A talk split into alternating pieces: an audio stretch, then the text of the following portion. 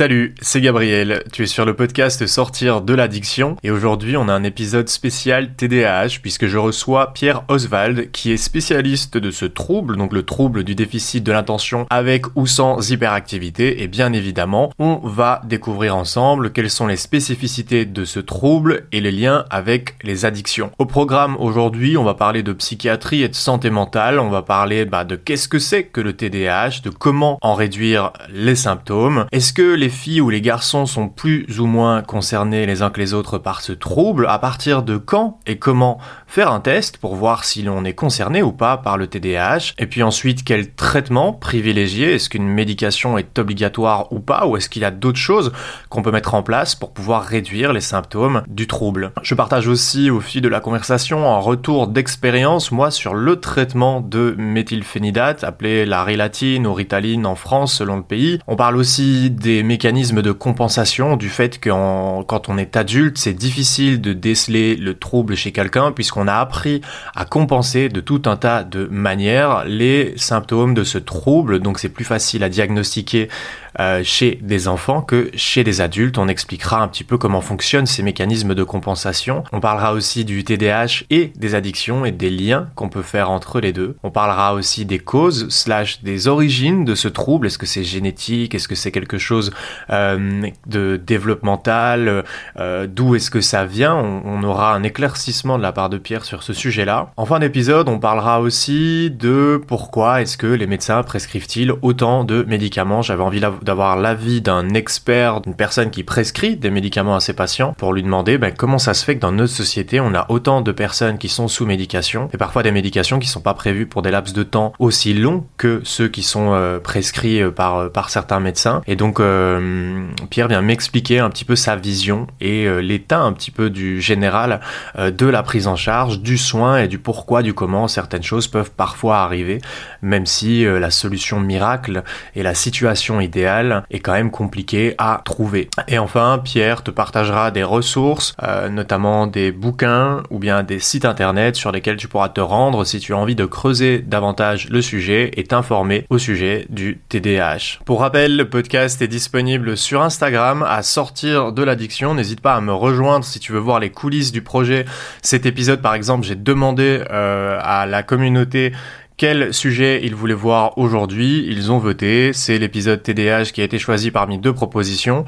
Euh, c'est le genre de choses que je peux faire là-bas. Je partage aussi les coulisses du projet euh, et c'est là aussi que tu peux venir discuter avec moi si tu le souhaites et euh, je peux euh, voilà des fois répondre à des questions si c'est dans mes compétences évidemment. Et dernière chose, abonne-toi à la plateforme d'écoute préférée si tu suis régulièrement le podcast. Vous êtes plus de 50% à suivre l'émission chaque semaine et à ne pas être abonné. Pourquoi c'est important? Eh bien parce qu'en fait ça montre aux algorithmes et aux plateformes que tu apprécies mon travail et ça va permettre à d'autres personnes d'avoir le contenu euh, qui passe sous leurs yeux et donc potentiellement aider des personnes qui comme toi cherchent des solutions, veulent informer euh, sur les sujets de l'addiction et les contenus associés. Sans plus aucune transition, je te laisse en compagnie de ma conversation avec Pierre Oswald et je te souhaite une super bonne écoute sur sortir de l'addiction. Bah du coup, euh, Pierre, salut, bienvenue sur le podcast. Salut Gabriel. Du coup, euh, je, vais, je vais essayer de te présenter hein, parce que le problème avec avec les gens comme toi, c'est qu'il y a beaucoup, beaucoup, beaucoup de titres et de d'activités. Des fois, je me demande comment, avec toutes les activités qu'un médecin ou qu'un psychiatre peut avoir, euh, comment est-ce qu'il a encore une vie à côté, à quel moment est-ce qu'il dort, à quel moment est-ce qu'il a des loisirs et activités, etc. Euh, et donc tu me tu me corrigeras. Parfois je me le demande aussi, mais tu me corrigeras. Euh, si jamais je me trompe, donc en gros, t'es es, es, psychiatre, principalement c'est ton, ton, ton, métier principal, c'est tes études principales. Là aujourd'hui, tu es médecin-chef à l'hôpital Gentil euh, chargé de cours à l'université de Mons aussi maître euh, de conférence. Tu as une expertise sur le TDAH. Euh, et ce que j'ai remarqué, c'est que tu as fait un doctorat en psychologie aussi. Donc ça, c'est intéressant, le côté psychiatre et psychologie, ce qui n'est pas toujours le cas et ce qui, je pense, est quelque chose de super intéressant. Euh, tu as aussi un podcast que tu qui s'appelle Psyché que j'ai eu l'occasion d'écouter et que je recommande, qui parle de psychologie, de psychiatrie, de société avec un angle assez intéressant qui n'est pas que médical, plutôt à, prendre du recul sur la manière dont les choses fonctionnent dans la santé mentale et que tu co-animes euh, avec euh, Alban Antoine, peut, à qui on peut faire coucou euh, parce qu'on se croise de temps en temps sur sur LinkedIn. Je t'ai vu apparaître aussi dans un ou deux livres qui, dont les titres m'ont intéressé. Je sais pas quelle implication tu avais exactement dans ces bouquins-là, mais il y en a un, c'est Adulte hyperactif et qui était avec euh, Otman Sentici, si je me trompe pas, et un autre où c'était euh, comprendre et traiter la souffrance psychique qui avait été sous la direction euh, de Mani El Kaïm. J'espère ne pas écorcher les noms. Et donc du coup, ces deux sujets super intéressants. Euh, et euh, donc voilà, en gros, c'est c'est ce que j'ai pu lister, retrouver. Et euh, maintenant, je veux bien que tu me dises, en gros, bah, si je me suis trompé, le, corriger et comment tu comment tu te définis avec toutes ces compétences aujourd'hui, quoi. oui, Gabriel. Oui, alors effectivement, tout, ça s'accumule hein, sur un CV, mais c'est aussi parce que je suis plus vieux que toi, donc à la fin, ce qu'on fait au cours de la vie, finalement, ça se met sur, un CV. Euh, le, derrière tout ça, il y a, y, a, y a, une seule ambition. Hein, tu sais, c'est d'avoir une vision relativement large de, de la santé mentale. Et, et, et c'est vrai que moi, j'ai toujours voulu faire ça depuis que je suis gamin. Donc, euh, j'ai eu le temps de m'y préparer, si je puis dire. Et, et donc, euh, pour moi, il y a, y a, une vraie cohérence entre toutes ces activités, puisque euh, s'occuper d'un hôpital psychiatrique, bah, ça nourrit l'enseignement que je donne à l'université, qui lui-même nourrit les, activités à l'hôpital. Et puis c'est surtout pas en circuit fermé. Hein. L'objectif est, toujours d'ouvrir le plus possible euh, les, horizons et, avoir plusieurs activités. Ça permet euh, de ne pas euh, bah, un petit peu rester dans, une activité qui qui serait centrée uniquement sur le traitement de, de maladies. Mais comme tu l'as dit, hein, l'objectif est, et de plus en plus euh, de, de, prendre en compte la santé mentale de manière générale. Et puis pour ça, il bah, faut s'ouvrir un peu les chakras dans, tout, dans tous les domaines. Petite euh, précision, le bouquin avec Otman Sentici était c'était un projet malheureusement on n'est pas allé au bout donc tu vois on a donc le titre euh, il existe je pense dans l'une ou l'autre référence mais on on l'a pas publié finalement et, et le bouquin auquel j'ai participé c'était avec Moni El Kaïm qui est un qui, qui, est un type extraordinaire qui était un, un, des grands euh, formateur de, en thérapie familiale et systémique, puisque je suis aussi psychothérapeute systémicien euh, euh, à mes heures perdues, et, et j'ai fait la formation chez lui, et, je suis très très fier d'avoir participé à un bouquin qu'il a écrit. Donc voilà, donc le but c'est de faire plein de choses pour pouvoir offrir plein de choses aux patients, quoi. Hein, c'est ça. Hmm.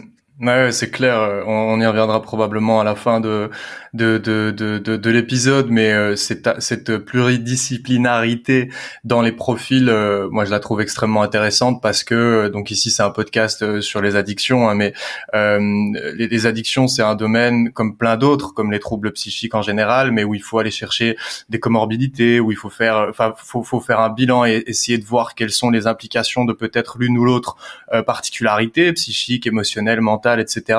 Et, souvent, ce que je vois dans les gens qui me qui m'envoient des messages euh, qui sont accompagnés et des, des accompagnements qui échouent, etc. Euh, bah, moi, de l'extérieur, je, je comprends que euh, ils vont tomber sur des médecins qui vont traiter une seule chose et qui vont pas aller voir ce qui se passe à côté euh, pour des raisons que je ne connais pas parce que je suis pas là et, et je, ne, je, ne, connais pas bien le secteur médical, mais je me rends compte que les, les spécialités euh, ou bien les, les, personnes qui vont traiter un seul problème et qui ne vont pas conseiller aux patients euh, d'aller euh, voilà de, de, prendre en charge euh, par exemple d'avoir euh, le psychiatre et peut-être un psychologue et peut-être ou alors un addictologue et tu vois de compléter par des profils. Et donc je trouvais ça super intéressant dans toi ton profil et c'est ce que tu expliquais en intro aussi c'est que ça te permet de proposer plus de choses et d'avoir une approche finalement la plus la plus complète possible. Et dans le milieu des addictions tu me diras ce que tu en penses mais euh, je pense que c'est important, si pas indispensable et nécessaire, d'avoir un regard euh, global et complet sur l'état de la personne. Oui, tout à fait. Il y a un grand changement de paradigme actuellement, c'est que c'est qu'on passe enfin dans mon domaine hein, de, la psychiatrie à la santé mentale. Ça veut dire qu'on passe d'une discipline médicale avec euh, des symptômes, un diagnostic et un traitement à finalement un champ qui dépasse allègrement la médecine. Et, et c'est ça qui explique en partie hein, la, la, parfois la frustration, la déception des gens quand, quand ils vont voir euh, un psychiatre, par exemple, qui, euh, qui est formé à soigner des maladies. Et c'est déjà très très bien. Hein. Je veux dire, moi je, je trouve que, que c'est déjà une très très bonne chose. Mais ça crée des frustrations parce que malheureusement en psychiatrie, on n'arrive pas encore à très bien soigner les maladies psychiatriques. donc il est tout à fait normal que les gens aillent voir un peu ailleurs, un peu à côté. Euh, il y a des approches alternatives qui sont parfois tout aussi efficaces que les approches traditionnelles. Et puis la psychiatrie, tu l'as dit pour les addictions, mais pour la santé mentale de manière générale, c'est pas que du soin. Hein. Il y a une dimension sociologique, il y a une dimension politique. Euh, euh maintenant que je m'occupe je dirais de manière un peu plus macro, d'un hôpital psychiatrique, je vois que les enjeux sociétaux, les enjeux politiques, les enjeux financiers sont parfois aussi importants que euh, l'interaction entre deux personnes, tu vois. Et, et, et la, la, enfin, on pourra en parler des heures, mais la, la, la place qu'ont les, les, produits stupéfiants interdits et autres dans notre société, ça joue énormément dans l'élaboration des politiques de soins et aussi finalement dans ce que les gens vivent au quotidien avec ces, ces produits. Donc on, ne peut pas faire euh, l'impasse sur euh, les, les, dimensions sociologiques, politiques et, et euh, psychologiques, parfois même criminologiques. Donc l'objectif c'est vraiment de, de, dépasser ça. Et, et, et, quand les gens viennent nous voir, ils viennent nous voir avec ce qu'on appelle, ce que moi j'appelle un problème de vie. Tu vois, c'est et, on essaye de mettre ça dans des cases médicales. Mais les gens s'en fichent un peu, hein, que ce soit un symptôme, un signe. Non, ils ont un problème et, et ils ont raison de, d'espérer que le médecin va le résoudre. Mais le médecin, il, il sait pas résoudre évidemment tous les problèmes de vie. Il sait pas, euh, par exemple, établir une connexion internet qui marche pas et qui fait décompenser quelqu'un. Mais par contre, il peut essayer de travailler avec lui à intégrer ce problème de connexion internet dans les conséquences que ça peut avoir en termes d'anxiété et autres. Donc, c'est ça qu'il faut dire, c'est que c'est que de plus en plus, on, doit être amené à, pouvoir approcher euh, ces problèmes de vie avec euh, évidemment nos, références, nos, euh, formations, etc. Mais surtout, surtout, sortir du paradigme euh, signes, symptômes, et d'où diagnostic, d'où traitement. Et, ça, c'est une dimension qui, qui, qui, je pense, est dépassée. C'est ce qu'on appelle le modèle biomédical. Par exemple, bah, on en parlera maintenant, dans le TDAH, c'est vraiment quelque chose qu'il faut dépasser. Le TDAH, un diagnostic de TDAH, je vais peut-être un peu trop vite hein, là, Gabriel, mais un diagnostic de TDAH, c'est une porte ouverte vers des choses possibles. C'est pas du tout une fin en soi. Hein. Certains qui brandissent le drapeau du TDAH euh, en disant ça y est, c'est fait, j'ai le diagnostic. Ça, ça amène beaucoup de compréhension pour les gens, mais ce n'est que le début d'un processus. C'est ça, pareil pour l'addiction et, euh, et, et c'est cool parce que tu fais le lien avec évidemment le sujet principal de, de, de, cet épisode. Dans les fameux problèmes de vie dont tu parles, auxquels on peut être confronté, il y a euh, il y a le TDAH. Euh, euh, dont enfin je suis concerné moi directement par par le TDAH c'est quelque chose que on avait découvert chez moi à l'âge de 10 ou 12 ans pour des problématiques un petit peu, je veux dire, classiques en fait. Hein. Euh, c'est inattention à l'école, déconcentration, des difficultés à, suivre euh, un rythme de travail qui euh, qu'on pouvait qualifier de, dans la moyenne. Donc il y avait vraiment des une différence et un décrochage scolaire, etc., qui n'était, je l'ai compris par la suite, pas que, euh, enfin, il y avait la présence du TDAH, mais qui était influencé par un cadre familial qui n'aidait surtout pas euh, à être dans des bonnes conditions, etc. Donc il y avait un, espèce de cycle qui euh, qui alimentait aussi le TDAH. Et j'ai pas pris le traitement, enfin j'ai pris un peu le traitement à cette époque-là, mais je n'ai pas accepté en tant qu'enfant les médicaments parce que je me disais que bah j'avais pas de problème et je trouvais ça violent moi de me faire prescrire des médicaments pour entre guillemets mieux écouter, être plus sage, etc. Donc j'ai abandonné euh, les médicaments, mais pendant euh, des années. Et à l'âge de 30 ans, là, en, en, ayant une activité qui se développe, des projets qui se construisent, etc., je me suis rendu compte qu'il y avait vraiment un, un problème euh, que je ne savais plus surmonter. et du coup, je suis reparti dans ces examens, etc. Et depuis le mois de juin, je suis sous traitement de méthylphénidate, la rilatine en Belgique, ritaline en France si je me trompe pas. Donc voilà, c'était pour juste introduire, les gens qui écoutent le podcast le savent, mais si quelqu'un tombe en premier sur cet épisode, comme ça il a le contexte et c'est aussi d'où je parle. Euh, et juste avant de rentrer dans mes premières questions, je voulais te demander si toi tu étais concerné par le TDAH ou pas. Joker. Hmm. Ah oui, ok. Mais j'ai cru, j'ai cru sur des choses que tu as déjà dit que, euh, peut-être que bah, je veux pas faire d'impair, mais dans la famille, c'est un sujet qui te concerne. Ouais, ouais, dans la famille. voilà. Ouais, ok, ça marche. Un peu plus près, ça me concerne, ouais, effectivement. Non, mais oui, sans, sans j'aime pas trop parler de, de, de moi parce que je, je c'est le conseil. En plus, je dis tout le temps qu'un psychiatre ne doit pas donner de conseils parce que les conseils, en général, les gens les connaissent. Mais s'il y a un conseil que parfois je donne, c'est d'abord, dans un premier temps, d'éviter de parler de TDAH euh, dans, dans l'entourage, au boulot ou ailleurs. En tout cas, dans un premier temps. Parce que bien souvent, le TDAH est quelque chose qui n'est pas compris, c'est perçu comme, par les autres comme une sorte de justification, comme euh, une sorte d'excuse parfois.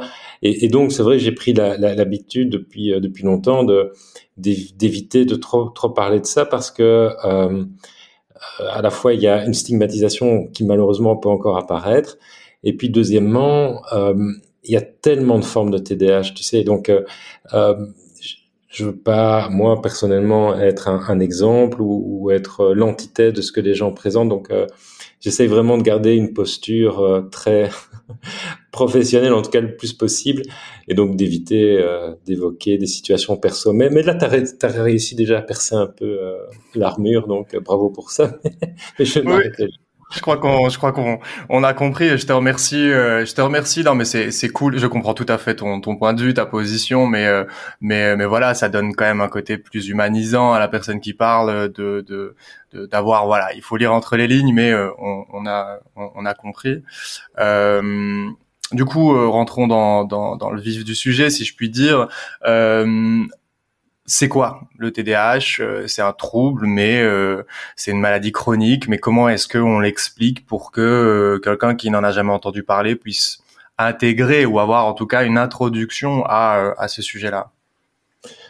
Alors, c'est alors ça peut paraître être un exercice difficile que de définir le TDAH parce qu'il y a eu en fait beaucoup de, de définitions différentes. Mais si il s'agissait vraiment de résumer le plus possible ce, qu'est ce trouble. D'abord, c'est un trouble qu'on appelle neurodéveloppemental, c'est-à-dire que c'est un trouble qui euh, est de l'ordre du développement, c'est-à-dire qui est présent depuis la naissance et qui se prolonge tout au long du développement de, de, de la personne.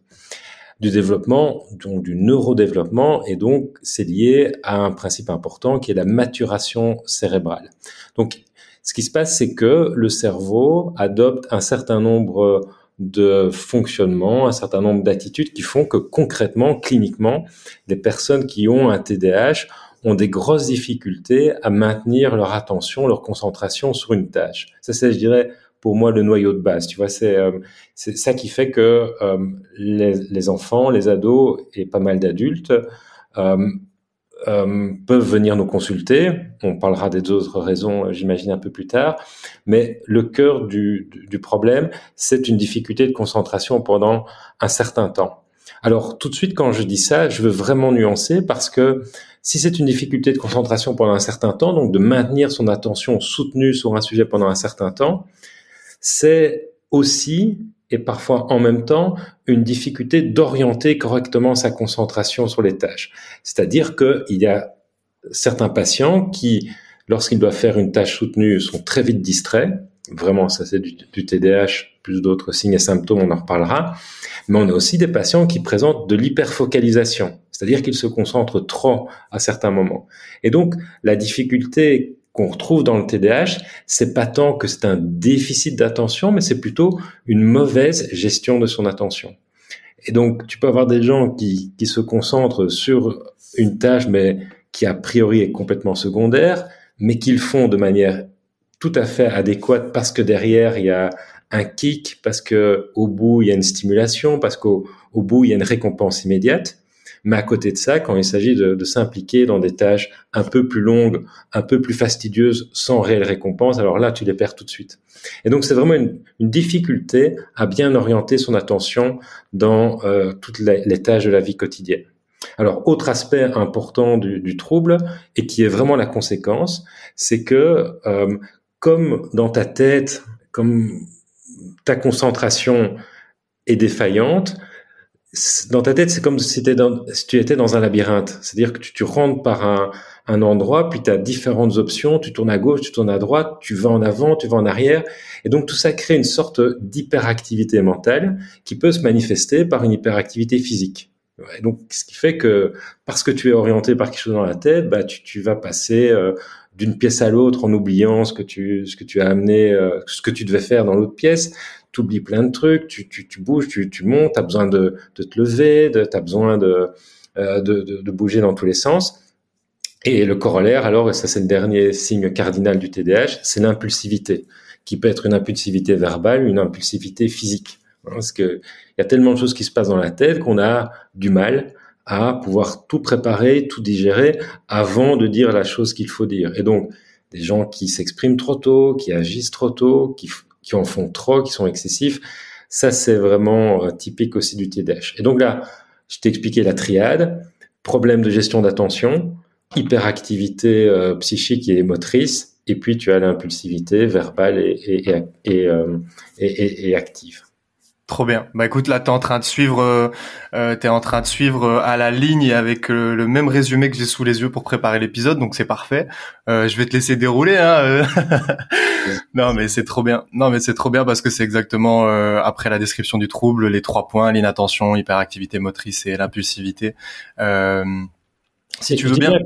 Excuse-moi, je te coupe, mais donc ce qui est important, j'ai essayé de, l'expliquer très rapidement, mais c'est que ces trois troubles, ces trois caractéristiques ne sont pas euh, euh, isolées euh, les unes des autres. Hein. Je pense que quand j'ai parlé du noyau central de concentration, ce qui se passe avant tout dans la tête, c'est une sorte d'hyperactivité permanente qui empêche la personne de pouvoir se poser avec sérénité et faire les choses du quotidien.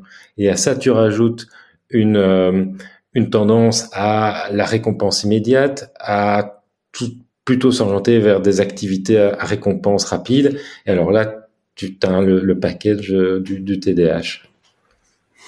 Ouais, je, vois très bien. Et pour aller un peu plus loin dans l'expression, euh, les symptômes, etc., il y a des fois une présence aussi euh, euh, un déclenchement d'agressivité, euh, de, de, d'être, enfin l'excitabilité aussi, euh, le fait d'être irrité. Euh, en fait, le fait de vivre tout ça et d'avoir cette interaction entre bah, l'inattention, on voit qu'on n'est pas capable en tant que TDAH de faire un truc, ça nous frustre. Puis c'est c'est c'est c'est ça vient être nourri par l'impulsivité, l'hyperactivité, fatigue. Donc en fait, ça crée un bordel complet qui amène après à avoir euh, bah, des euh, à se sentir pas bien en fait et aller jusqu'à euh, de, de, de, de, de, la colère, de l'anxiété, d'avoir des sautes d'humeur, etc. Et c'est pour ça que on va parler après hein, de, de, du diagnostic, c'est ce qui vient juste après, mais euh, c'est pour ça que ça peut être compliqué, euh, que ce soit enfant et même encore plus compliqué à l'âge adulte, de bien comprendre qu'il s'agit de ça, ou en tout cas d'aller vers cette piste-là dans des tests et des examens, parce qu'en fait, euh, tous les symptômes jusqu'à la jusqu'au dernier, enfin jusqu'au jusque jusqu'à jusqu'en bas de la piste, on va dire, euh, pourrait euh, être signe de tout à fait autre chose. Et c'est comme ça qu'on retrouve des gens euh, qu'on va euh, soigner pour euh, ce qu'on pourrait penser des, des, troubles de la personnalité bipolaire, des dépressions, etc. Et donc moi, j'ai déjà entendu des témoignages de personnes qui étaient sous antidépresseurs depuis 10 ans, depuis enfin 4, 5 ans, ou qui étaient traitées avec des stabilisateurs d'humeur, des neuroleptiques, enfin l'arsenal médical pour euh, les, les, les, troubles de la personnalité borderline ou bipolaire. Et puis un jour, euh, ah bah en fait ils sont tombés sur le bon psychiatre et puis euh, et puis bah ils ont découvert en fait c'était un TDAH qui se qui se qui se cachait derrière tout ça quoi. Et qu'il y avait pas il y avait pas le, la bipolarité le borderline c'était pas c'était pas là. Mais que par contre comme dans le TDAH, il peut y avoir avec la dopamine, des effets de up and down, euh, des jours où on va bien, des jours où on va moins bien, parce que des fois la, la dopamine elle se libère bien, des fois pas bien, et des fois elle se, libère trop, et donc on va avoir l'impression d'avoir des montagnes russes, et on va peut-être un peu trop vite en besogne, ou comme peut-être que tout le corps médical n'est pas assez, euh, euh, il y a peut-être pas encore assez de prévention, tout le monde n'est pas encore au courant exactement de ce qu'est le TDAH et qu'il faudrait peut-être euh, y penser dans ce genre de cas. Mais c'est pour montrer à quel point les symptômes, en fait, peuvent aller loin. Enfin, ça peut avoir une, l'inattention, l'hyperactivité, l'impulsivité, en, bout de course, ça peut amener à, à, faire faire des, comment dire, d'avoir des déviations euh, assez importantes dans le milieu médical, quoi. Ouais, tout à fait. Et, si je peux me permettre un peu de paraphraser tout, tout ce que tu viens de dire, euh, deux notions euh, importantes. La première, c'est, tu parlais, on parlait d'impulsivité. Je vais aborder très rapidement la notion de gestion de la frustration. Tu vois, le, on, on, a remarqué un truc, euh, c'est que les personnes qui ont un TDAH ont du mal à gérer la frustration. Il faut savoir que gérer la frustration, c'est un apprentissage. Hein. Tout, tu, le sais, quand t'es bébé, euh, la frustration, tu gères pas, euh, c'est normal. Et le rôle des parents, des encadrants, puis finalement des personnes elles-mêmes, c'est finalement au cours de la vie d'apprendre à gérer les frustrations du quotidien ou les plus grosses frustrations quand tu as un cerveau qui est déjà chaotique et, que tu dois apprendre à gérer toutes ces injustices, tous ces trucs-là au, quotidien, eh ben euh, c'est compliqué. Et dans le TDAH, la gestion de la frustration est compliquée. Et qu'est-ce qui peut, qu'est-ce que peut entraîner une, mauvaise gestion de, de la frustration? Ben c'est un peu ce que tu as expliqué. C'est que quand on, on a un sentiment d'injustice très très très important lorsque par ailleurs il y a cette impulsivité latente et tout ça eh ben t'en arrives effectivement à des épisodes de colère à un tel sentiment d'injustice que tu es anxieux que tu dors pas que tu commences à consommer des trucs et donc c'est c'est ça qu'on voit aussi arriver en consultation. C'est un petit peu les manifestations d'une mauvaise gestion des frustrations qui sont en fait liées à un mauvais outillage du cerveau des gens qui ont un TDAH. Dans le TDAH, les gens ont plus de mal que les autres à gérer leurs frustrations. Et ça, ça a été prouvé par toute une série d'études d'imagerie et, et neuropsychologiques. Et puis l'autre aspect aussi super important, c'est que euh, le TDAH c'est pas un truc fermé avec euh, une entrée, une sortie, c'est oui ou c'est non. C'est ce qu'on appelle un spectre euh, diagnostique, c'est-à-dire que tu peux avoir des TDAH qui ressemblent un peu à la bipolarité, tu peux avoir des TDAH qui peuvent s'associer à la bipolarité. Enfin, tout ça est, compliqué. Et voilà, je, je jette pas la pierre, je suis pas non plus corporatiste, mais je veux pas jeter la pierre à certains psychiatres qui euh, aussi dans le cas d'un TDAH hein, qui, est un peu caché, peuvent traiter une dépression qui est ce qu'on appelle comorbide, donc qui est, présente en même temps que le TDAH. Donc tu vois, tout ça est super compliqué. Mais comme dans la plupart des maladies psychiatriques, entre le moment où la personne dit j'ai un problème et où il y a un diagnostic, il faut parfois plusieurs années. Mais c'est le cas pour beaucoup, malheureusement, de troubles psychiatriques comme la bipolarité, comme la schizophrénie ou autre. Donc tu vois, tout ça doit être un petit peu nuancé. Et puis j'insiste vraiment sur cette gestion de la frustration parce que si on a le temps d'en parler, peut-être, eh bien là, c'est une stratégie thérapeutique. Il faut aider les gens qui ont un TDAH à mieux gérer leur frustration. Et mieux gérer leur frustration, c'est un apprentissage. Donc il faut retourner à l'école, quoi. Il faut retourner à l'école pour apprendre à ouais, ok, j'ai vécu ça, je vais un peu décortiquer avec mon psy pour que la fois d'après, je puisse mieux gérer cette frustration. Mais ça, c'est des trucs qui sont plus compliqués, je le disais dans le TDAH, et donc il faut euh, travailler tout ça. Quoi. Ouais, je comprends bien. Bah, c'est super. Il y a, il y a le, il y a le moment, euh, euh, la, la, comment dire, le moment où on va parler euh, TDAH et des liens avec euh, avec l'addiction. On va parler aussi de, enfin, je vais te poser des questions sur le traitement et donc on aura, on aura l'occasion de parler de ça. Et moi, dès que tu me parles de gestion de la frustration, je fais le lien avec l'arrêt de la consommation, quoi. Aller analyser dans quel état émotionnel et comment est-ce qu'on se sent, le moment où notre cerveau a le déclic de là maintenant je vais consommer, je vais chercher le produit, j'ai besoin de quelque chose pour euh, changer changer d'état d'esprit, etc. Et euh, moi j'ai pas j'ai pas suivi de thérapie, j'ai pas été accompagné pour arrêter euh, arrêter la cocaïne à l'époque, mais de ce que j'entends dans dans dans thérapie les TCC, etc. Enfin en psychologie, travailler les émotions et la frustration, on est en plein dans ce sujet-là. Donc je vois un peu l'utilité, enfin je la comprends totalement l'utilité de la gestion de la frustration qui après empêcherait ou en tout cas limiterait euh, les conséquences quoi du moment où, on a passé l'événement, le pic euh, de, la frustration, etc.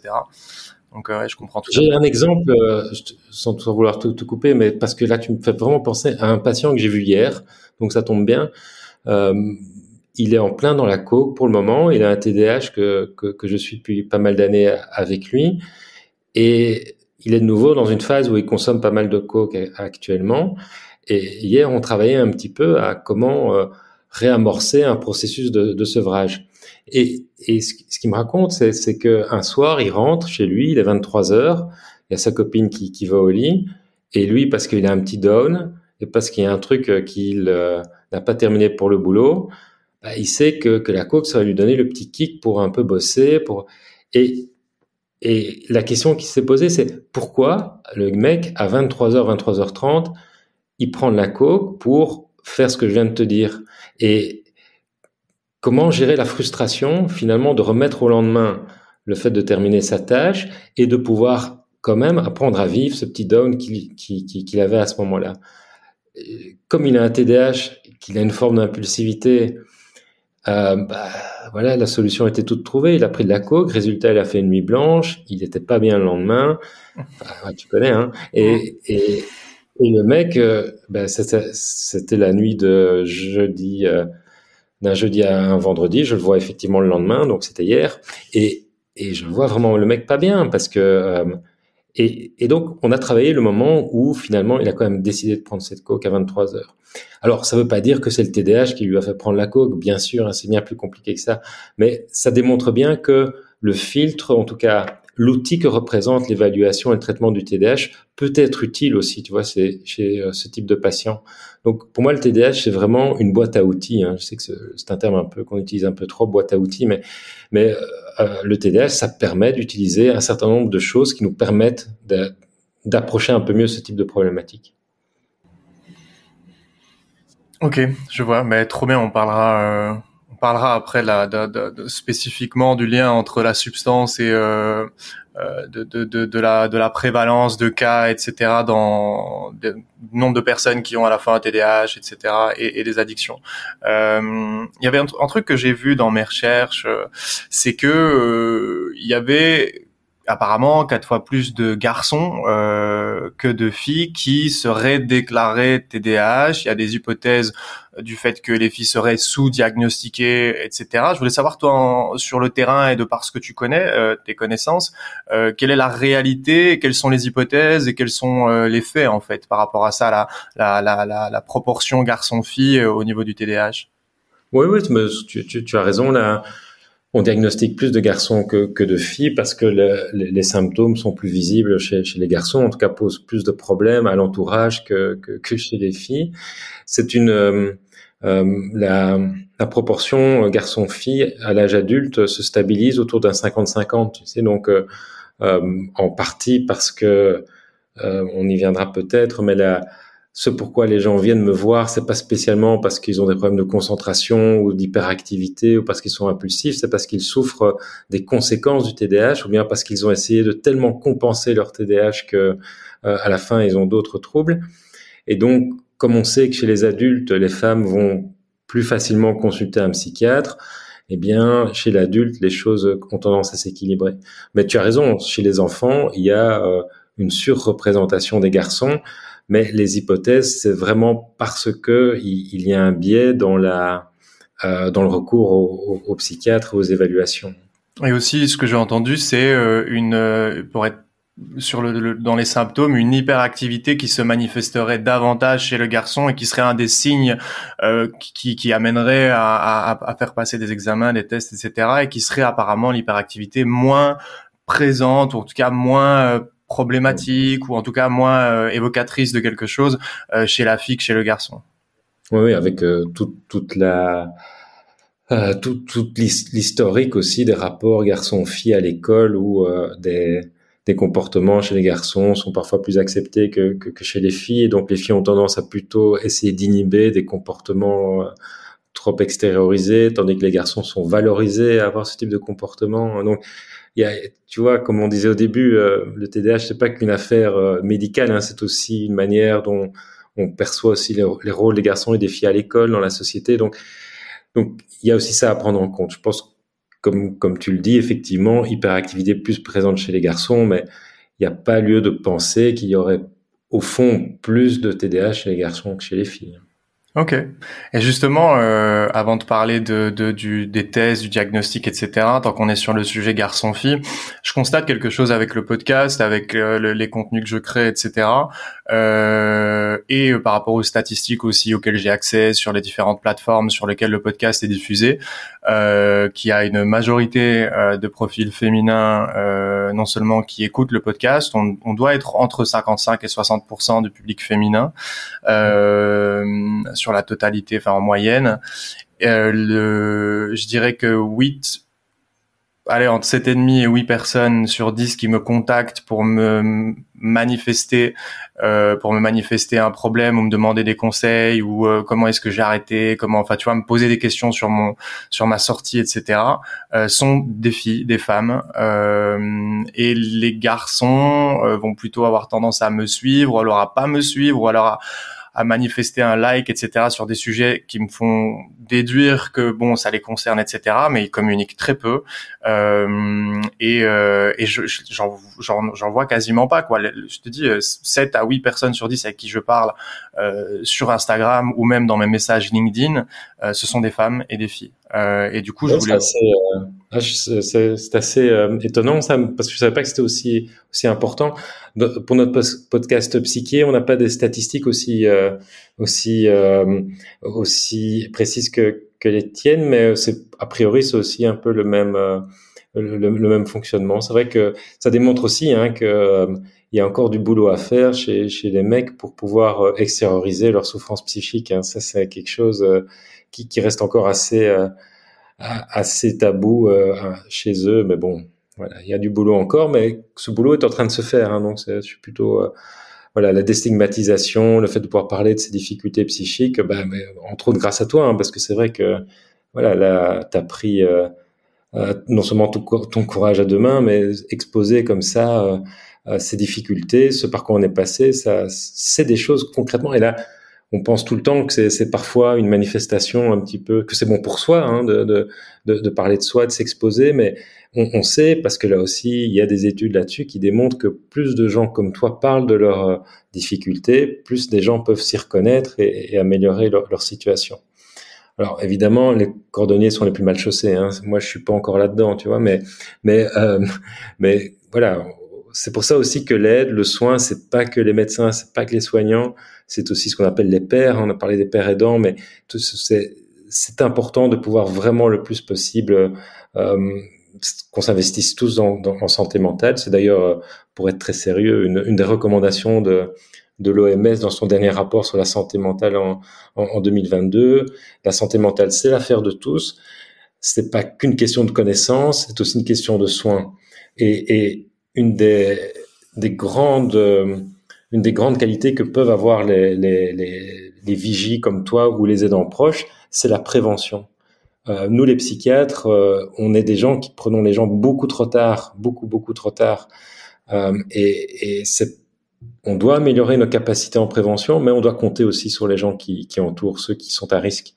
Et, et, là, des gens comme toi, les, les, les, les entourages, c'est vraiment des, choses essentielles tu sais, quelqu'un qui peut t'écouter en disant, tiens, là, je perçois quelque chose que, qui pourrait être un risque chez moi, ça, c'est génial.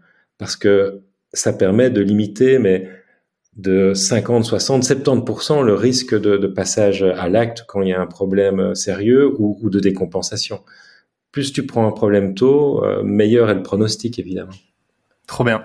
Écoute, c'est parfait. Tu réponds à une de mes dernières questions. Comment est-ce qu'un profil comme moi peut euh, apporter son soutien au secteur médical, santé mentale, etc. Et tu viens d'y répondre. Euh, tu viens d'y répondre. Elle était notée. Je te mens pas. Euh, et, et, pour vite faire rebondir là-dessus, et après on parle des diagnostics et des tests et de comment ça marche et pourquoi et, comment les faire. Euh, moi, je vois l'impact et c'est pour ça que j'ai continué euh, à, à, publier notamment sur LinkedIn euh, et, et, que je le fais partout ailleurs et que je parle j'ai la capacité en fait de raconter mon parcours sans que ça me sans que ça me sans que ça me sans que ça m'assomme parce que c'est analysé, digéré, etc. Et donc des fois, surtout au début, je parlais de choses qui étaient quand même assez sensibles. Aujourd'hui, j'en ai plus le besoin et c'est pas nécessaire pour que j'attire des personnes. Euh, mais par contre, euh, ce que j'ai vu, c'est le nombre, l'avalanche en fait de messages de personnes qui me disaient euh, merci d'en parler. Tu parles de moi sans, enfin on n'a on pas la même vie, mais tes mots quand tu parles, tu parles de moi, etc. Et c'est en voyant que j'avais autant de messages, euh, mais qui étaient sincères. Tu vois, c'était pas juste, euh, euh, tu sais, la gratitude des réseaux sociaux, ah bravo pour ton parcours, etc. Non, c'était des dizaines et des, centaines maintenant depuis janvier de personnes qui prenaient le temps de témoigner, etc. Et, et, là, je me suis dit, mais en fait moi j'avais cette impulsion et cette envie et ce besoin de partager mon histoire parce qu'il fallait que je le transforme en quelque chose et, et, en plus de ça ça apporte quelque chose aux gens euh, et donc du coup bah là je me suis dit mais enfin ta place elle est là quoi. C'est ça a été un peu une révélation pour moi ce début d'année. Euh, et c'est de là que découle le podcast et que tout tout est en train de se construire aujourd'hui et que bah là c'est un peu un projet de vie euh, comme toi c'est la psychiatrie etc euh, et donc voilà c'est juste pour rebondir sur en fait, le, fait que j'ai perçu vraiment d'un point de vue matériel, euh, toucher des mains l'impact qu'un discours comme le mien va avoir sur les gens et que bah, j'en ai la chair de poule rien que rien, rien que d'en parler quoi. Euh, du coup, par rapport aux, j'ai eu beaucoup de questions sur sur les euh, sur les bilans, sur. D'ailleurs, je crois qu'on dit pas diagnostic, si je me trompe pas, parce que tu pourrais peut-être préciser pourquoi est-ce qu'on on dit pas diagnostic, mais en gros, pour les euh, pour les tests, euh, à partir, enfin quand est-ce quand est-ce qu'on fait les tests? Et si on se pose juste des questions, est-ce qu'il faut y aller euh, pour dire de cocher les cases et de passer son temps dans, dans des séances? Est-ce qu'il faut y aller une fois que c'est trop difficile? Enfin, en gros, à partir de quand est-ce qu'on va faire des tests? Est-ce que c'est nécessaire? Et puis après, on verra un peu comment ça marche, avec qui on fait ça. Ok, ouais, c'est une question super importante, ça, parce que euh, moi aussi, hein, depuis depuis plus de 20 ans que, que je m'occupe de TDAH, c'est euh, une question qui revient éternellement. C'est euh, je viens me faire tester, docteur, je voudrais un test. Euh, euh, on fait pas de test. Aucun test ne peut donner le diagnostic de TDAH. Aucun. Par contre, comme dans tous les, les troubles d'allure psychiatrique, il y a moyen de pouvoir préciser certaines choses au travers de certains tests. Tu vois, donc euh, euh, et il faut reconnaître qu'en effet, petit à petit, des tests neuropsychologiques hein, qui testent la mémoire, l'attention, qui testent les fonctions exécutives, ce sont tous des termes techniques qui, qui, qui finalement euh, identifient, objectives des, des, euh, l'attention et des soucis d'attention. C'est vrai que ces tests petit à petit sont de plus en plus précis et permettent de pouvoir avoir des idées claires sur les différentes capacités de la personne en termes de mémoire, de concentration, d'attention, etc. Euh, ils sont d'autant plus utiles chez les enfants. Pourquoi? Parce que les enfants n'ont pas encore eu le temps, hein, par définition, d'élaborer des mécanismes de compensation. Donc d'apprendre à gérer finalement les difficultés euh, liées au TDAH. Donc, un testing neuropsychologique peut être proposé lorsque un clinicien qui s'y connaît, et pas spécialement un psychiatre, hein, je suis pas en train de plaider pour, ma chapelle, mais lorsqu'un psychologue ou quelqu'un qui est formé au, TDAH, et ça peut être aussi un neuropsychologue, a pas de souci, euh, estime que la clinique, que la vie de la personne, je parlais de problèmes de vie tout à l'heure, que lorsque les problèmes de vie sont émergents, lorsqu'il y a de vrais soucis, lorsqu'il y a des dysfonctions, lorsqu'il y a de la souffrance, eh bien, s'il s'agit d'un peu préciser tout ça, les tests peuvent vraiment avoir une super utilité. Mais par contre, faire le chemin inverse, de passer par les tests et puis euh, d'aller voir euh, un psychiatre ou un autre spécialiste pour savoir si à partir du test on peut poser le diagnostic, Là, c'est moins. Parce qu'on va trouver quelque chose finalement. On va quasiment à chaque fois euh, avec l'effet Barnum ou avec, euh, enfin, tu vois, on va on va s'imaginer quelque chose, euh, l'effet placebo inversé, quoi. C'est c'est ouais. Exactement. ouais ouais. Nous, on appelle ça ainsi. On, on trouve toujours que si, si tu passais dans un scanner, si tu passais dans une IRM, on va toujours te trouver un petit truc quelque part. On appelle ça un incidentalome, quoi. On trouve de manière accidentelle un truc. Et et voilà, c'est tous des éléments statistiques là derrière. Je rentre pas là-dedans, mais mais euh, voilà, un test n'est utile que pour préciser une dysfonction, que pour attester ou ou améliorer la, la connaissance, la spécificité d'une de, d'une difficulté. Et c'est là aussi que je que j'en viens donc à la question du, du diagnostic. Je pense qu'on peut parler à certains moments de diagnostic de TDAH euh, parce que ça permet à la personne de mieux comprendre comment il fonctionne, donc de l'orienter, de lui expliquer, bah, par exemple vers ton podcast, mais aussi par exemple de lui proposer des bouquins ou, ou euh, des, des, sources d'information. Et donc comme ça, les gens peuvent euh, euh prendre ce diagnostic et, et, un peu se confronter à ça. Mais euh, un truc très important, c'est que le diagnostic n'est jamais une finalité, que le diagnostic est une méthode de compréhension euh, du problème par les patients et aussi, et parfois surtout, une méthode de communication entre professionnels. Parce qu'il y a bien un moment où il faut utiliser un langage commun. Mais c'est déjà pas mal, mais ce n'est que ça. Une fois que tu as passé le stade du, diagnostic, eh ben, tout est ouvert, quoi. Euh, je connais des gens hyper obsessionnels, hyper anxieux qui ont un TDAH et j'en connais d'autres qui sont totalement bordéliques. Donc, tu peux pas avoir le même traitement. Et donc, le TDAH, c'est, une fois que le diagnostic est fait, c'est une grille de lecture. Alors, les, les, intellos comme moi, on dit que c'est une réification. Donc, c'est-à-dire que tu ramènes au tu, tu, ramènes la personne à, une chose, tu, tu ramènes euh, tous les comportements, toutes les réactions, finalement, à une chose que serait ce TDAH c'est évidemment loin de là. on n'est pas que TDAH, on a une personnalité, on a une vie, une éducation, on a plein d'ambitions, on a peut-être d'autres problèmes, on a plein d'autres qualités. Et donc le TDAH, c'est pas l'alpha et l'oméga, quoi. C'est, c'est, quelque chose qui peut expliquer un certain nombre de fonctionnements au cours de la vie, mais finalement ce n'est que ça. C'est parfois très très utile de passer par cette phase de diagnostic. Et puis donc euh, je répète que euh, le testing et le test, ce sont des aides à la décision ce sont des aides au diagnostic. Mais voilà. Euh, par contre, et ça aussi un truc, euh, j'espère pas être trop long, mais qui est important, c'est d'avoir une bonne confiance dans les gens qui font ces tests-là. Les tests, c'est pas que des machines qui sortent des résultats, tu vois, avec des, des chiffres, etc. Il faut qu'il y ait derrière, derrière la machine un très bon neuropsychologue. Parce que le neuropsychologue, il va contextualiser ça avec le patient. Il va lui expliquer, bah ouais, ici pendant le test, t'étais pas concentré, mais il va confronter ça aux autres moments de concentration. Euh, il va expliquer que parfois, pendant le test, la personne est super concentrée, mais qu'à côté, elle ne l'est pas. Tout ça doit être contextualisé. Euh, la personne doit tenir compte aussi de l'anxiété, de, du moment de la journée où tous ces tests sont faits. Donc, euh, le test en soi n'a d'intérêt que lorsqu'il est contextualisé par un neuropsychologue compétent, et il y en a pas mal, et de plus en plus, et c'est très bien, et aussi intégré dans une clinique plus large pour voir où sont vraiment les problèmes de vie. Donc tu vois, tout ça est complexe. Et puis alors, moi j'ai peu recours au testing neuropsychologique parce que je vois plutôt des adultes. Et les adultes, euh, bah, c'est les testings neuropsychologiques sont un peu moins sensibles, un peu moins spécifiques et donc sont utiles vraiment parfois pour aider la personne à, à, à, faire soi le diagnostic et puis parfois lorsque vraiment il y a un souci particulier de mieux comprendre quelle dimension euh, est la plus problématique dans la concentration de la personne.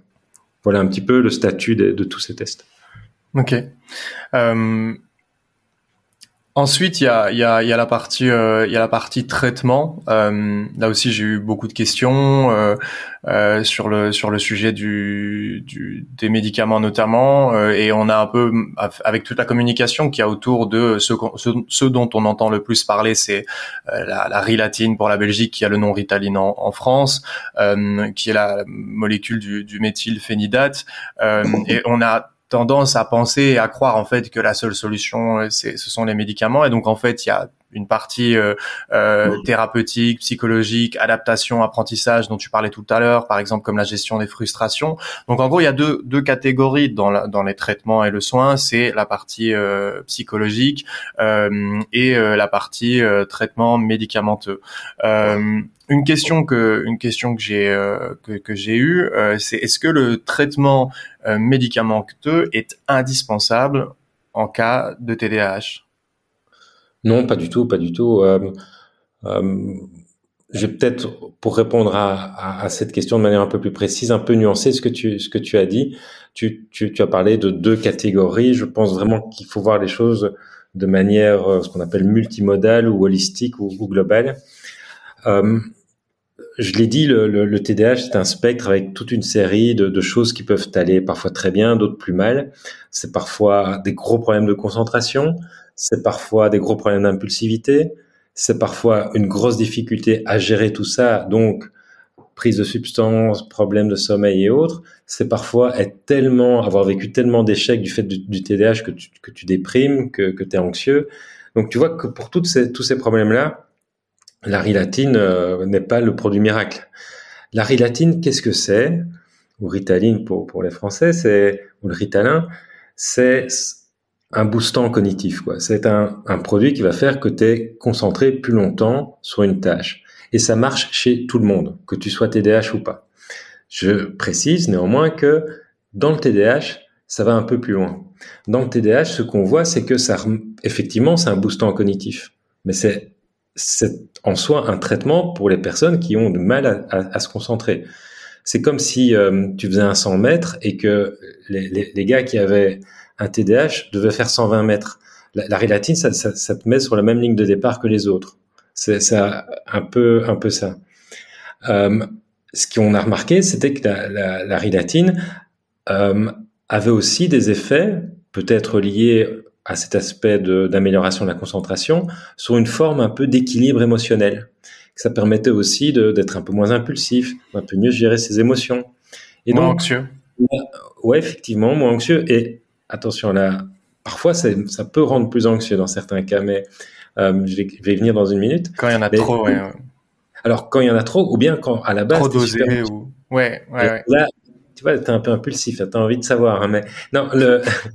Par exemple, il y a un truc qu'il faut jamais faire, c'est prendre pour la première fois de la rilatine quand tu es en examen ou quand tu as une échéance ou quand un parce que là, tu es déjà sous stress, tu es déjà, sous pression, bah, la rilatine va booster ta cognition, mais euh, augmenter aussi ton anxiété. Et donc, c'est pour ça que quand, quand, je parlais de, de, de l'effet de, de, la rilatine, il faut toujours euh, avoir en tête ce à quoi elle va servir chez un patient tenant compte de, son, de ses problèmes de vie. Alors, euh, il y a parfois, c'est rare, mais des gens qui ont vraiment des gros soucis de concentration et c'est tout. Et là, parfois, un traitement unique par ilatine est très très efficace. Mais globalement, il faut toujours doser entre parfois un petit peu de traitement ou pas du tout, et puis aussi et surtout, bah, que, comme tu l'as dit, ce que je disais tout à l'heure, il faut apprendre à mieux gérer ses frustrations, euh, il faut apprendre à avoir une meilleure hygiène de vie, il faut travailler sur le sevrage de certaines substances.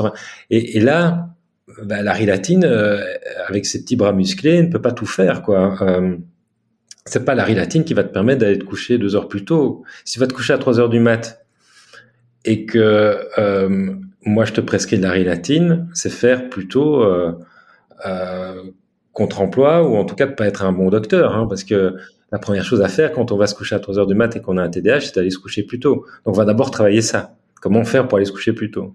Et là, c'est c'est pas facile d'aller se coucher plus tôt. Hein. Il s'agit pas de le dire pour que les gens le fassent. Euh, il y a plein plein de choses qui peuvent expliquer qu'on va se coucher tard. Donc donc non, la rilatine c'est un boostant cognitif et qui donc peut agir sur un, bras du TDAH, mais c'est tout. Mais il n'empêche que c'est parfois hyper efficace. Ouais. Ah ouais, du coup, euh, bah, moi, pour donner rapidement mon, mon retour sur expérience, euh, euh, pendant des années, en fait, je, je fonçais dans le mur, je tombais, je reculais, je me relevais, je refonçais dans le mur. C'est un peu euh, comme ça que je décrirais la manière dont j'abordais mes projets et les projets de vie et les aspects de ma vie, c'est-à-dire l'hyperactivité, l'hyperfocalisation, les problèmes d'inattention me faisaient me dire ok je dois dépenser beaucoup d'énergie et, et, vraiment déployer une énergie de dingue pour atteindre tel objectif j'y arrivais je m'écroulais bam, je tombais, je me reposais et je recommençais. Et à un moment donné, quand j'ai commencé à avoir plusieurs projets de front, etc., et à me dire, OK, là maintenant, je sais vraiment où je vais et compagnie, bah, je me suis rendu compte que c'était plus possible, en fait, et que malgré une bonne hygiène, malgré l'arrêt de la cocaïne, malgré tout ce que tu veux, euh, ça devenait compliqué, quoi. Ça devenait vraiment compliqué. Et moi, la rilatine est arrivée à ce moment-là, quand j'ai eu ces symptômes-là, j'y suis retourné, je suis retourné passer euh, des examens, etc., parce que j'avais envie d'en avoir le cœur net. Euh, et, euh, et, et, pour moi, dans mon cas, ça a vraiment été une libération parce que euh, ça me permet d'avoir une une allez, une concentration linéaire au cours de la journée et en fait toute l'ambition que j'ai en moi et, la, et les capacités que je sentais avoir depuis toujours euh, je peux enfin les déployer. Je peux enfin euh, déployer mon énergie dans, dans un truc qui me plaît sans avoir ces moments de chute et de devoir arrêter en plein milieu puis de reporter ça trois jours après etc donc pour moi dans mon cas à mon endroit de vie aujourd'hui euh, la, la médication m'a beaucoup aidé euh, et, et, et, là, j'en fais pas la publicité, j'en fais pas la promotion, j'explique simplement ce que moi ça a pu m'apporter pour que si d'autres personnes écoutent, ça, ça puisse leur donner des pistes de, de, de réflexion. Mais j'ai aussi rencontré des gens euh, qui ont un TDAH et qui parce que euh, il y a beaucoup des gens qui font des métiers manuels, des gens qui font des métiers stimulants à l'extérieur où ils ont beaucoup d'espace, on va avoir peut-être moins besoin dans dans mon expérience et les gens que j'ai rencontrés, hein, mais moins besoin ou moins avoir euh, cette nécessité de d'avoir le méthylphénidate euh, en en, support, euh, alors que des gens plus dans un environnement de bureau, dans des classes, dans des études, avec moins de moins de d'accès à l'extérieur à une stimulation, on va dire naturelle. Euh, c'est une sensation que j'ai. Je sais pas si tu le confirmes toi d'expérience, de, euh, mais voilà, c'est juste pour expliquer en gros comment moi ça m'avait aidé, et pourquoi j'étais allé passer repasser des examens et pourquoi j'étais demandeur en fait de cette molécule. Ouais, bah, tu t'expliques très bien que euh, que la rilatine seule, euh, voilà, comme ça, euh, qui tomberait du, ciel n'est pas suffisante. Il faut qu'il y ait une démarche là derrière, une compréhension du, du, mécanisme.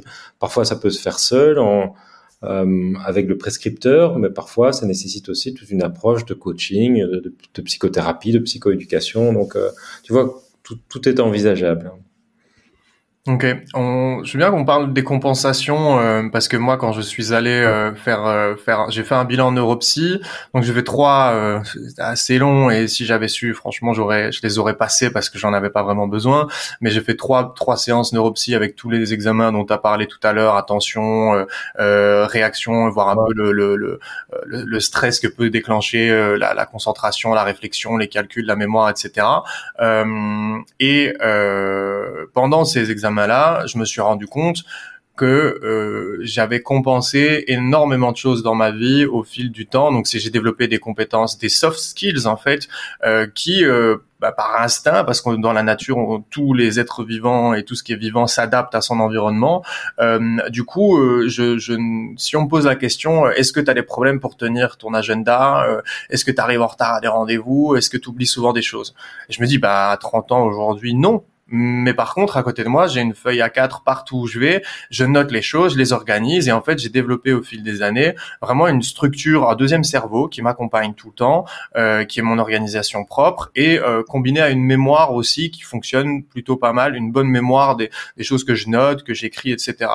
Et donc, par contre, je me rends compte que quand j'avais euh, entre 10, enfin entre 8 et 15 ans, à ce niveau-là, c'était catastrophique. Je pouvais oublier mes clés, sortir de chez moi sans les avoir, rentrer une deuxième fois, puis après me rendre compte que j'avais oublié le téléphone et compagnie. Et donc, je veux bien que tu me parles un peu de ce, cet aspect euh, de, des compensations parce que ça rend aussi difficile. Et c'est pour ça que tu, tu disais, euh, tu avais l'air de dire que faire des examens, un bilan en neuropsy à l'âge adulte, bah c'est il y a peut-être un peu moins de pertinence justement parce que ça s'est compensé. Donc on va peut-être pas euh, être capable de définir ça correctement. Euh, donc du coup, ouais, je, veux bien que tu m'expliques un peu les, compensations, euh, quelles, vont être les grandes compensations que tu vas rencontrer chez des patients et qu'est-ce que ça a comme influence en fait.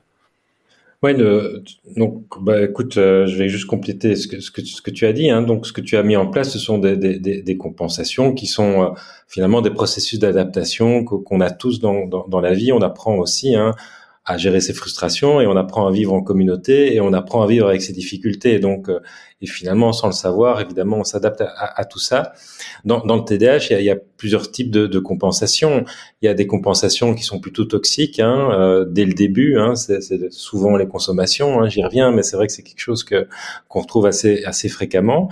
Il y a des compensations qui peuvent être très très efficaces et ces gens-là, bah, on les voit pas en consultation parce que bah, peut-être un peu comme toi, ils, ils arrivent à à, finalement euh, trouver des, des, systèmes pour pas oublier les choses, pour euh, mieux s'organiser, pour mieux planifier.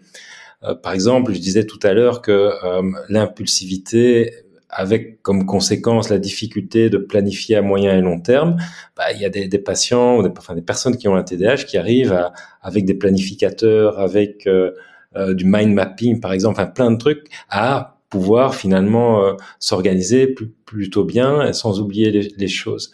Et, et, puis alors il y en a d'autres qui, qui, procrastinent par exemple et, et, qui remettent toujours au lendemain les, les choses.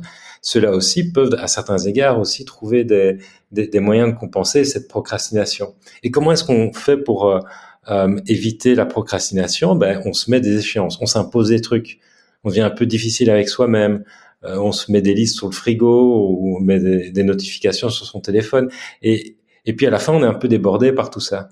en particulier quand on devient adulte, Là où on avait que quelques sollicitations, quelques obligations quand on est gamin ou ado, eh ben, quand on est adulte, ben, il faut apprendre à gérer soi-même. Et là où, en général, les compensations sont, suffisent euh, euh quand on est ado TDAH euh, ou, enfant TDAH, ben, à l'âge adulte, ça, peut partir en vrille parce que on est complètement débordé par ces mécanismes de compensation. Et là, vraiment, on est dans, dans le champ de l'obsession, dans le champ de l'anxiété, dans le champ du débordement. Hein. Les adultes TDAH sont très souvent totalement débordés. Et donc, c'est comme ça que je les vois arriver. Donc, le mécanisme de, compensation qui, qui, déborde, bah, c'est ça, c'est l'anxiété permanente, c'est euh, le fait qu'on dort pas parce qu'on a tellement de mal à évaluer le temps nécessaire pour effectuer une tâche qu'on ne termine jamais les tâches. Et donc, euh, là, les gens n'en peuvent plus. Ils sont épuisés, ils sont débordés, et, ça, c'est le résultat d'un mécanisme de compensation qui, est toxique à, long terme. Sur la partie euh, addiction, euh, addiction TDAH, tu en as parlé plusieurs fois, tu as, expliqué un petit peu les, raisons pour lesquelles il y allait avoir de la consommation de substances par ce phénomène de compensation. On m'a posé une question euh, sur, Instagram. Euh, c'est est-ce qu'il y a une substance qui ressort en termes de, majorité euh, de consommation chez les chez les profils TDAH Évidemment, ceux que ceux qui sont en cabinet, les autres on ne peut pas savoir. Mais est-ce qu'il y a une drogue un peu phare qu'on constate chez les profils TDAH ou est-ce qu'il n'y a pas spécialement de, de, de, de différence? Euh, ouais, réponse simple. Chez les plus jeunes, c'est le cannabis. Chez les plus vieux, c'est l'alcool. Euh, et, et, donc, euh, le cannabis est souvent perçu comme étant bah, très simplement bah, un produit qui permet de s'endormir un peu plus facilement. Et, et étant donné que qu'on a un cerveau un peu chaotique, euh, bah, le sommeil vient difficilement. Et là, le cannabis peut être une bonne une bonne solution. Euh, chez les plus âgés, l'alcool est donc jusqu'à un tiers des, adultes peuvent avoir des problèmes d'alcool dans le TDAH parce que là, bah, l'anxiété, bah, elle est euh, limitée par le petit verre ou par la, bouteille de rosé le, soir, ou euh, peut permettre aussi de, gérer les, conséquences hein, de, ce TDAH, de diminuer l'impulsivité à certains égards. Donc, l'alcool est un très bon médicament, malheureusement à court terme dans, le TDAH. Euh, l'autre produit, évidemment, c'est la cocaïne. Hein. C'est euh, un, un, produit qui est moins fréquemment utilisé, mais qui est euh, quand même souvent associé au TDAH parce que il a un effet euh, quasi thérapeutique, en tout cas à certains, à certains égards. Euh, parce qu'il permet d'améliorer la concentration, mais évidemment est avec tous les effets associés, quoi. C'est voilà. Ouais, donc pas du tout de prôner la, non, non, non, non, non, d'ailleurs. Mais voilà, c'est quelque chose qui clairement. Mais j'ai euh, j'ai eu plusieurs euh, j'ai eu plusieurs euh, j'ai eu plusieurs euh, cas de personnes qui m'ont parlé de de ça, de, du fait d'utiliser la d'utiliser la, la, cocaïne pour la concentration et euh, mais moi les cas que j'ai eu et que j'ai enfin que j'ai connus qui se servaient vraiment de de la cocaïne pour euh, se concentrer, euh, c'était des très très gros consommateurs quoi. Quand quand enfin quand la euh, la cocaïne est utilisée pour cette partie-là concentration, moi les deux trois personnes que j'ai vues et qui avaient pris conscience que c'est ça qu'ils enfin c'est comme ça qu'ils se servaient de ce produit-là. Euh, c'était des consommateurs, euh, je sais pas comment on peut les classer, mais en tout cas euh, massifs quoi, de, des quantités, euh, des 2, 3, 4, 5 grammes par jour de cocaïne. Euh, donc je sais pas si c'est une un hasard ou pas, mais en tout cas moi en tant qu'ancien consommateur, je peux euh, je peux que euh, affirmer ce truc de oui, tu vas être un peu plus alerte parce que c'est un stimulant, mais par contre, euh, pour les 5% bénéfiques d'attention sur une petite période, tu vas taper tous les trucs négatifs et dégueulasses de, de, de, la cocaïne, quoi. Donc, euh, ouais. Oui, c'est clair. Il est parfois certains, certaines personnes que je rencontre rencontres me disent que finalement la, la coke c'est une sorte de, de super rilatine, c'est pas vrai. Hein, c'est, bah non, parce que pour connaître les deux, je peux confirmer que ça ça n'a rien à voir, quoi. Parole d'expert, ouais, non, je, confirme à mon niveau euh, médical, non, non, c'est pas, c'est pas la même chose. Il y a des caractéristiques communes, c'est des stimulants, certes, mais, mais voilà, ceci étant dit, ce sont deux produits différents, quoi. Hmm, ok. Euh, une question euh, que je voulais te poser, c'est, tu vois, moi, il y a un, un gars euh, aux États-Unis que, que, dont j'ai apprécié les bouquins et dont, je, dont le discours me parle évidemment. Euh, je parle de Gabor Mate, un médecin psychiatre euh, américain qui est assez controversé aussi bien dans la communauté scientifique que dans la communauté, on va dire mainstream. Donc, je voulais te demander un petit peu euh, si tu avais déjà eu l'occasion un peu de voir euh, ce qu'il faisait, ses bouquins, etc. Euh, et pourquoi je te pose la question, c'est parce que lui, il a un discours qui va centrer l'origine et le, la, la, la, création du TDAH sur la petite enfance, le développement intra-utérin du, du, cerveau, etc.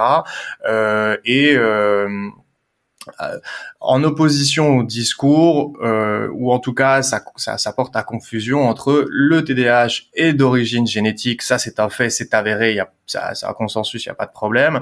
Mais euh, est-ce qu'il y a une influence ou pas dans le développement, dans l'enfance, euh, dans euh, l'état éventuel de stress euh, et le niveau de certaines hormones au moment où la mère porte l'enfant, etc. je termine juste par ça, c'est que lui n'accuse pas les parents, mais qui dit il y a un contexte euh, enfin, environnemental, développemental, qui, euh, selon lui, aurait une grosse influence et, et, et qui fait que euh, on ne peut pas juste se reposer en disant le TDAH est génétique, point, c'est hérité et, euh, et, voilà quoi. Donc lui, il apporte une dimension euh, de lien, si tu veux, entre la maman, son environnement et, et, l'endroit où est l'enfant lors de lors de, de la gestation quoi. Il y a ça, ça en, en, deux mots euh, des, des, des, optiques ou des, des ce type d'option est, est, tout à fait juste. Hein. Euh, mais, mais ce que je veux dire, c'est que quand on approche l'ensemble des troubles par, par un angle génétique, neurobiologique, euh, les généticiens, les neurobiologistes, c'est pas des idiots. Hein. Ils savent bien que leur job, c'est aussi de simplifier un peu les choses. Le problème, c'est quand on en fait euh, aussi une religion. Je connais aucun généticien qui, va dire le TDAH c'est purement génétique, c'est pas vrai. Je connais aucun psychiatre plutôt euh, biologique qui, qui, va dire euh, le TDAH ben, n'a rien à voir avec l'environnement. Et je peux le dire, euh, je veux dire plus encore plus sereinement que, que pendant des années j'étais au FNRS et que je faisais que de la psychiatrie biologique. Mais même dans ce milieu-là, on n'a jamais pensé qu'il euh, y aurait un gène du TDAH ou une explication purement génétique. Non. Euh, la, meilleure preuve de ça, c'est que les gènes sont eux-mêmes influencés par l'environnement et leur, expression, hein, donc ça s'appelle l'épigénétique, elle est évidemment en lien constant avec l'environnement.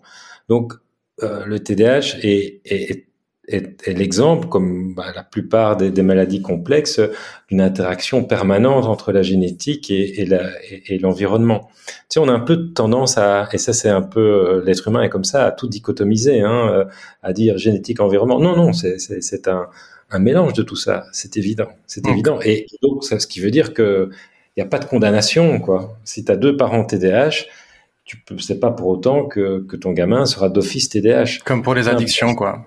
Ouais, ouais, ouais et, donc il y a plein, plein de choses qui peuvent être faites euh, autour de l'éducation, autour de, de, de, de, la prise en charge euh, des, des, enfants pour améliorer le pronostic. Donc, euh, soyons très prudents aussi là-dessus et évitons les discours simplistes d'un côté comme de l'autre. Ok, super intéressant. Euh, on, va arriver à la fin de, de, l'épisode ici, Pierre. Euh, je vais te poser encore une ou deux euh, petites questions et puis on terminera peut-être par deux, trois recommandations, euh, des bouquins, des trucs comme ça que tu pourrais peut-être citer, que tu connais, que les gens pourraient aller lire ou consulter pour s'informer sur le sujet et approfondir le sujet. là, on est, j'avais une ou deux questions, mais plutôt sur le, le, secteur, on va dire, de la médecine, de la psychologie, de la psychiatrie, enfin même plutôt médecine et psychiatrie en l'occurrence je t'expliquais juste avant qu'on commence que moi je suis confronté à, à, beaucoup de profils de personnes qui viennent me trouver et qui me racontent qui sont euh, sous des prescriptions euh, qui moi me paraissent euh, incohérentes ou en tout cas j'arrive pas à comprendre comment je peux rencontrer des jeunes de 20, 22, 23 ans qui sont sous antidépresseurs ou anxiolytiques déjà depuis 6 ou 7 ans ou même des gens plus âgés tu vois. Et en fait il y a une réalité factuelle. Ce sont c'est le nombre de prescriptions et on va rester peut-être sur les anxiolytiques pour pas trop enfin pour euh, cadrer, on va dire, la, discussion. Mais comment ça se fait qu'il y a autant de gens qui sont sous prescription d'anxiolytiques et comment ça se fait qu'ils sont sous prescription aussi longue en sachant que les recommandations, euh, et c'est marqué sur les boîtes, c'est 12 semaines max avec un plan, un cadrage, une entrée, un milieu, une sortie pour éviter euh, les syndromes de sevrage, etc. toi, de, de l'intérieur, qu'est-ce que tu peux me dire par rapport à ça? Euh, comment est-ce que tu vois la chose? Bah, je, suis parfois un peu, un embêté par tout ça parce que euh, il y, a deux choses. Le, problème, je dirais, de, ces médicaments, c'est qu'ils fonctionnent très bien, quoi. Et, que quand tu es face à, une personne qui est dans une telle souffrance que euh, parfois une prise plus longue que les 12 semaines d'anxiolytique euh, apaise vraiment, bah, franchement, tu as du mal à, à même travailler un, un sevrage. C'est, je pense que la réalité, parfois, euh, euh, vient un peu euh, contredire comme ça des, des, des, réglementations, enfin, ou des recommandations très carrées. Et c'est vrai, c'est vrai. Moi, moi, je ne vais pas euh, faire euh, le prof qui dit ce qu'il doit faire. J'ai des patients qui, sont, qui sont sous anxiolytique depuis très longtemps, je, je reconnais, j'espère pas énormément, mais il y en a quelques-uns, parce que je pense qu'une prise à long terme a plus de bénéfices que euh, de, de problèmes. Donc voilà, mais je comprends très très bien que c'est pas l'idéal. Mais bon, voilà, il faut faire avec la réalité des, des choses. La, la deuxième, deuxième aspect, c'est qu'on est aussi dans une forme de plus en plus médicale où la co-construction est importante, que ce que tu construis avec le patient, bah, c'est pas un rapport d'autorité. Euh, moi, je suis pas là pour dire aux patients ça vous devez arrêter, ça vous devez prendre, et puis euh, vous, vous faites ce que je dis et puis vous vous taisez. Euh, c'est plus la société, elle est plus comme ça. Les gens sont beaucoup plus informés et c'est très bien. Et donc, euh, on doit tenir compte aussi de, de ce que des demandes du, du, patient. On doit les informer le plus possible, mais aussi tenir compte du patient. Et ça, ça peut parfois prolonger certains traitements. Et puis, alors, ben voilà à côté de ça, il y a le principe de facilité. Hein. je veux dire, c'est bien plus, parfois plus facile de prescrire des médicaments que de, que de s'investir dans une psychothérapie. Et donc voilà, on, on préfère parfois ce principe-là. Euh, donc ouais, il y a, y, a, y a parfois euh, un manque de compétences des, des, soignants, il y a une difficulté à établir une relation thérapeutique, il y a la facilité et l'efficacité de ces produits, tout ça mais mis ensemble fait que parfois on, on dépasse euh, les, les, recommandations. Donc voilà, principe un peu nuancé, mais, mais à coup pas, hein, c'est clair que là, parfois, on on n'est pas très très bon. Je voudrais aussi dire que les psychiatres, les psychiatres, ils sont formés à, à l'université, d'abord comme médecins évidemment, puis en psychiatrie, mais la formation en psychothérapie n'est pas du tout obligatoire. Donc, qu'est-ce qu'on apprend à l'UNIF quand on est psychiatre? C'est euh, une faire des diagnostics avec toute la, là aussi le biais que ça, ça représente et finalement les molécules quoi pardon? Par l'interaction entre les molécules et le cerveau et l'implication euh, des ouais. la partie mécanique de. Oui, exactement. Mais la psychothérapie, on connaît moins bien. Alors, je pense que de plus en plus de psychiatres se forment à la psychothérapie, mais donc euh, attention, hein, mettons pas tous les psychiatres à la poubelle, loin de là. Mais euh, à la base, un, psychiatre n'est pas obligé d'être formé en psychothérapie. Par contre, dans les faits, il connaît bien les médicaments. Hmm. Ouais, c'est c'est euh, c'est dommage d'ailleurs, euh, mais bon, les choses évoluent, mais c'est c'est c'est euh, c'est cool d'avoir toi un profil comme le tien et qui qui a les deux les deux casquettes parce que comme pour moi en étant du côté patient, je me projette dans euh, ton un accompagnement etc avec tes propres patients et je peux totalement imaginer le les bénéfices par rapport à juste une casquette ou alors psychologue ou alors psychiatre. Euh, ok, super intéressant. Euh, du coup, qu'est-ce que, est-ce que tu as des ressources euh, comme ça qui te viennent en tête? Je te l'ai pas demandé de préparer, mais j'imagine que tu dois en avoir. Euh, tu vois, des sites internet, des contenus, des livres. Euh, pour si des gens euh, veulent aller creuser le sujet, vers où est-ce qu'on peut les, les envoyer? Écoute, là, là, comme ça, je, je citerai peut-être. Bah, il y y a pas mal de sites internet qui, sont euh, des bonnes ressources. Un TDH Belgique euh, qui euh, est un, très bon site. Ça, c'est évidemment du côté belge, mais qui est évidemment une ressource qui peut dépasser les, frontières. en France, il y a Hyper Super, par exemple, qui est un site aussi qui, a fait énormément pour la, reconnaissance du TDAH et, des traitements. Donc, ce sont des ressources vraiment intéressantes. Il y a un bouquin que j'aime beaucoup, euh, et c'est pas parce que j'ai écrit la préface, parce que le, le, les auteurs ont fait vraiment du très très bon travail, et en particulier, on, il y a un très très bon chapitre sur les émotions dans le TDAH hein, que je recommande. C'est le manuel de l'hyperactivité euh, et du déficit de l'attention. C'est Martin Dessay, euh, Nader Perrou et, et, Sébastien Webel qui, qui, ont les, qui l'ont écrit. C'est paru euh, aux éditions Erol, vraiment un très très bon bouquin. Et puis alors il y a, il y a aussi le bouquin euh, aussi que que bah, un animateur télé en en, en Belgique. On, on m'appelle Tornade. Hein. On m'appelle La Tornade, effectivement, d'Adrien Deliver. Ça, c'est un bouquin vraiment très, très chouette qui a en plus euh, l'énorme qualité de ne jamais parler de rilatine. Donc, ce qui est parfois très bien quand on parle de TDAH, c'est de pouvoir aborder les choses un peu autrement que sous l'angle strictement médical. Et il le fait avec beaucoup d'humour et, et, et, beaucoup de, de recul. C'est un très chouette bouquin, très sympa pour euh, aborder un peu la question du TDAH. Ouais, trop bien. Je, je mettrai les liens de, de tout ça. Euh, j'avais raté euh, le, la conférence que vous aviez fait à Liège. J'étais en plus à Liège à ce moment-là, mais bref, j'avais pas su me rendre disponible. Sinon, sinon ça m'intéressait, ça m'intéressait bien. ok, super. Écoute, évidemment, il y a encore plein de sujets qui auraient été trop cool d'aborder, mais on, on va s'arrêter là pour aujourd'hui. merci d'avoir accepté mon invitation une nouvelle fois.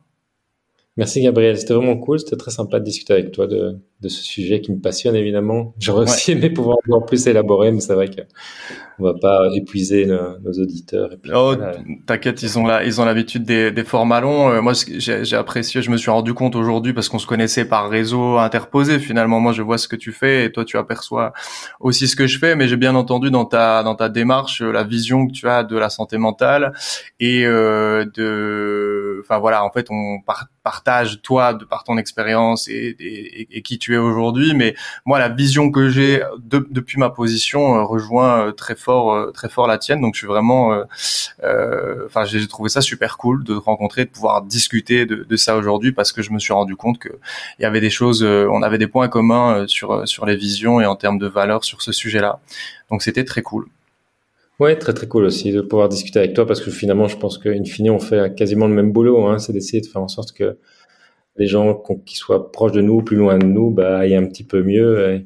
Et, et, et, dans ce domaine-là tellement compliqué où on a encore peu de, solutions réelles, eh ben, euh, il faut se mettre à plusieurs et, et chacun avec nos, casquettes, toi avec ta belle casquette et, et moi sans casquette, euh, on peut, on peut essayer d'un peu améliorer les choses, tu vois c'est bien. Ok, ça marche. Merci Pierre, au revoir, à la prochaine. Salut Gabriel, à la prochaine. Merci d'avoir écouté cet épisode. Comme d'habitude, j'espère que ça t'a plu, que t'as appris plein de choses et que ça t'a aidé dans ton propre parcours de soins ou pas, que tu sois en fait euh, de près ou de loin concerné par les addictions. En tout cas, moi, c'est un plaisir chaque semaine de sortir les épisodes.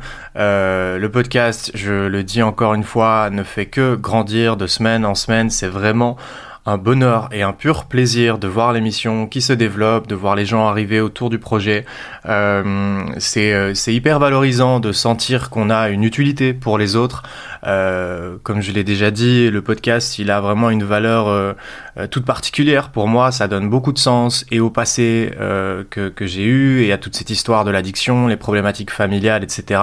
Et donc tous les moments que je passe derrière mon ordinateur, comme là en ce moment, je suis en train de t'enregistrer la sortie de cet épisode et en particulier l'intro, les pistes de son que t'entends ma voix. c'est chaque fois, chaque fois un plaisir et un bonheur de savoir, de savoir que, vous écoutez ça, que tu écoutes ça. Et donc je voulais encore bah, te dire merci euh, d'être là, euh, merci pour ton soutien, merci pour votre soutien.